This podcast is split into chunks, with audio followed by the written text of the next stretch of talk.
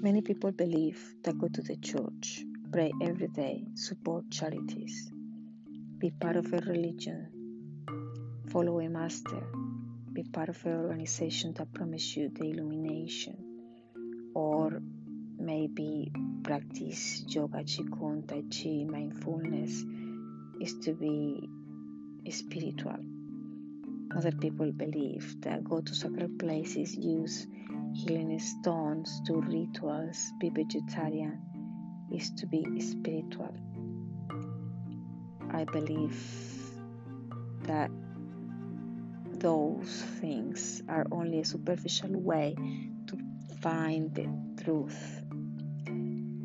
Even sometimes I believe that all those tools can be useful at some point of our lives, but in, on many occasions, those tools can be a limitation for our spiritual and mental freedom. Why? Because there is no perfect masters or perfect religions or perfect organizations, perfect ways to find the truth. There is no magic recipe that works perfect for everyone.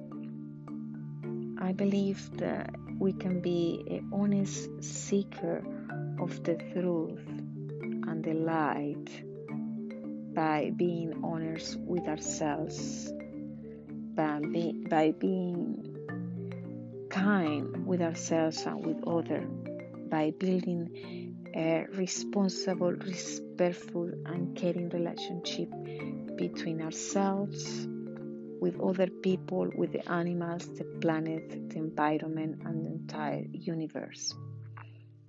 Please don't allow to others confuse you. Don't lie to yourself. Don't allow that other people control your thoughts and your beliefs. There is no one truth that works for everyone. I believe the most important is to show compassion, empathy, and build honest and loving relationship with everyone, starting from ourselves, is the key. Being honest with ourselves, don't lie ourselves. Be aware and follow the heart. This is really to be spiritual. Thank you.